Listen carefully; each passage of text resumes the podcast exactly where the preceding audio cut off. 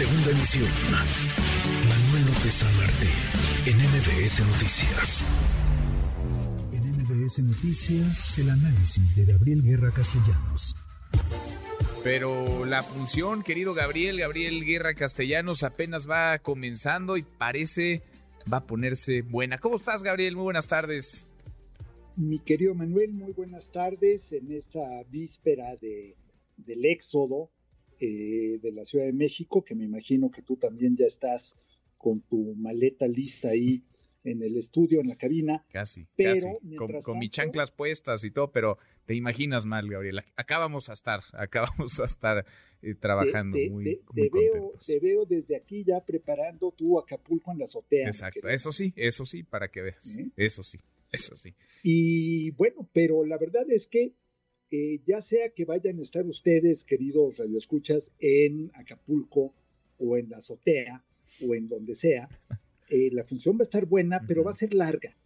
Va a ser muy larga, Manuel, porque el proceso eh, va a tomar muchísimo tiempo. Lo de ayer fue simplemente una probadita interesante porque creo que nunca habíamos visto a Donald Trump tan callado.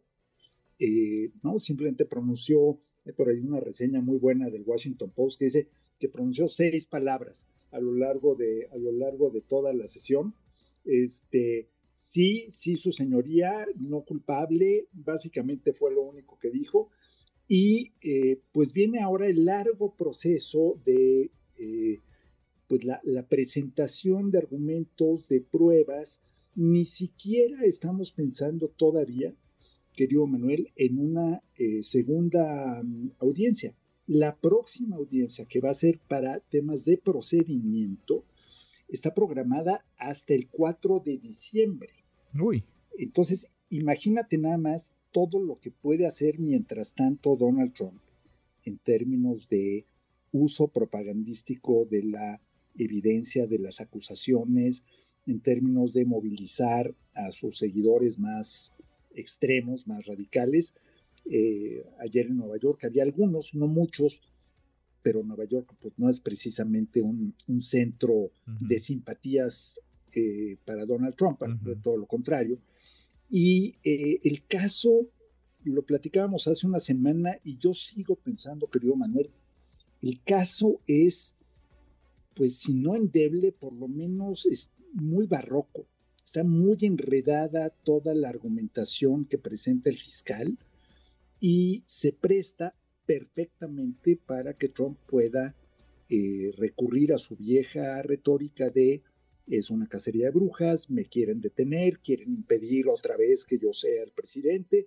En fin, eh, encaja perfecto en esa narrativa y encaja perfecto en la eh, pues en el ideario un poco paranoico de los seguidores de Trump, que creen que todo es una confabulación del, del, Estado profundo. Sin duda, le cae como anillo al dedo y como apuntas muy bien con los tiempos, además eh, jurídico y legales que se van a cruzar con el calendario electoral, pues tendrá Trump para estirar la liga en su narrativa, narrativa de víctima, de perseguido, lo quieren sacar a la mala, dice, le quieren ganar eh, para que él no esté, para que no aparezca en la boleta electoral, para que no pueda regresar a la, a la Casa Blanca. Ahora, eh, parece que Donald Trump se fue hace un buen rato, Gabriel, pero no ha dejado de ser el centro de la conversación, el centro del debate.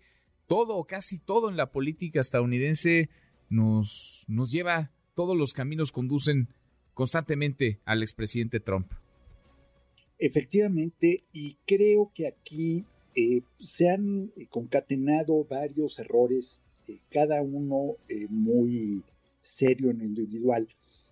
Manuel, desde el momento en que le quitan su cuenta de Twitter primero y de Facebook después a Donald Trump, él crea su propia red social y quienes no están ahí en esta red que se llama Truth Social, ¿no? La verdad social, que es un poco una especie de alusión a que todo lo demás son mentiras, eh, pues si no estás metido ahí, y tú y yo, y quien nos escuche que no tenga un eh, dispositivo celular o una tableta registrado y dado de alta en un servidor estadounidense, no puede entrar a esa red. O sea, si tú tratas de darte de alta en este momento ahí con tu teléfono eh, mexicano, no puedes accesar, tiene una serie de filtros y de bloqueos para que no lo pueda hacer nadie de fuera de Estados Unidos, pues dejamos de enterarnos de todo lo que dice. Y entonces así pudo navegar un poco en el anonimato un rato Trump, pero lo cierto es que no se ha detenido un minuto.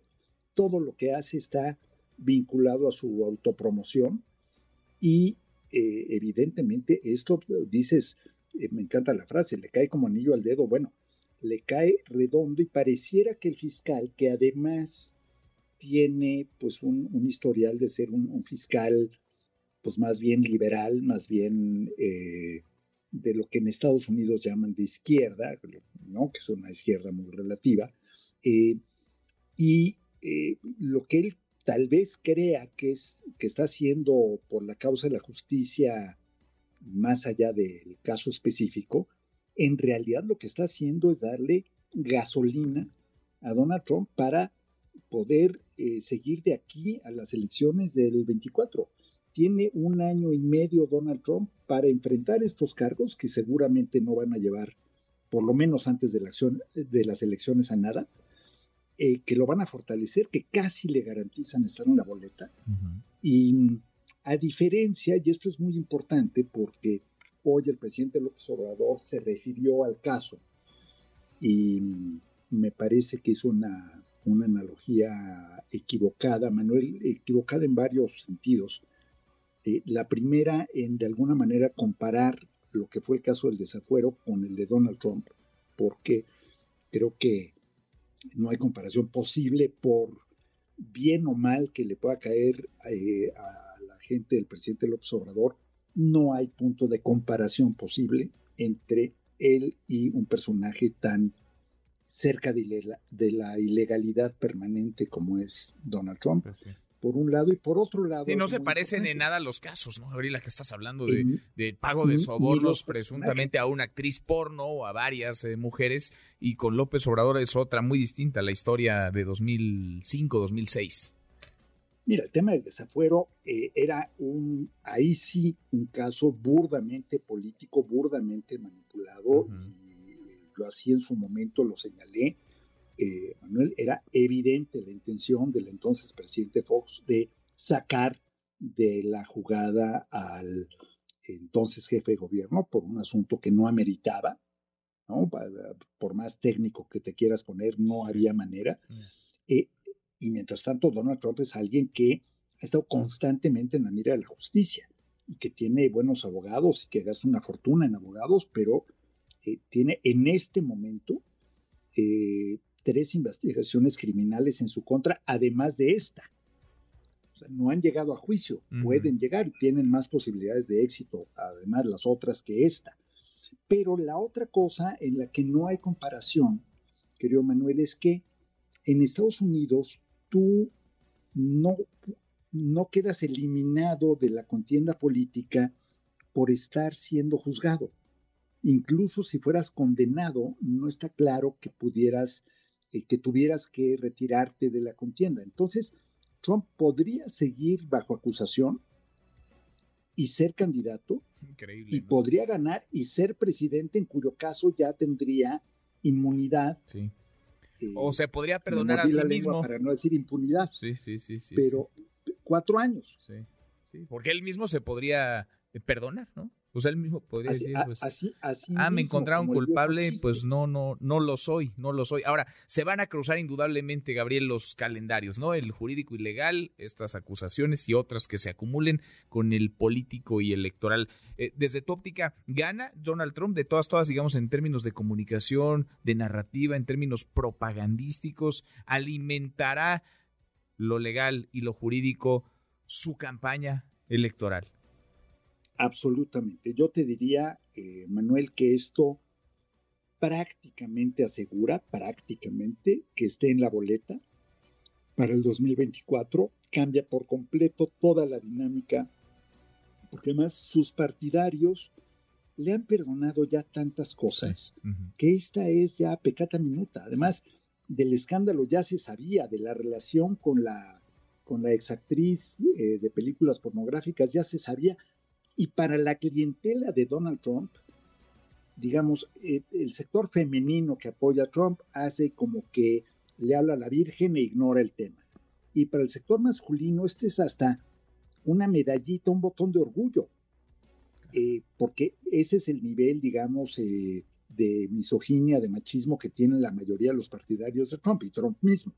Entonces, claro que le sirve, claro que lo fortalece y ninguno de sus rivales por la candidatura, muy particularmente Ron DeSantis en Florida, se atreve en estos momentos a darle la espalda o a lanzarse sobre él.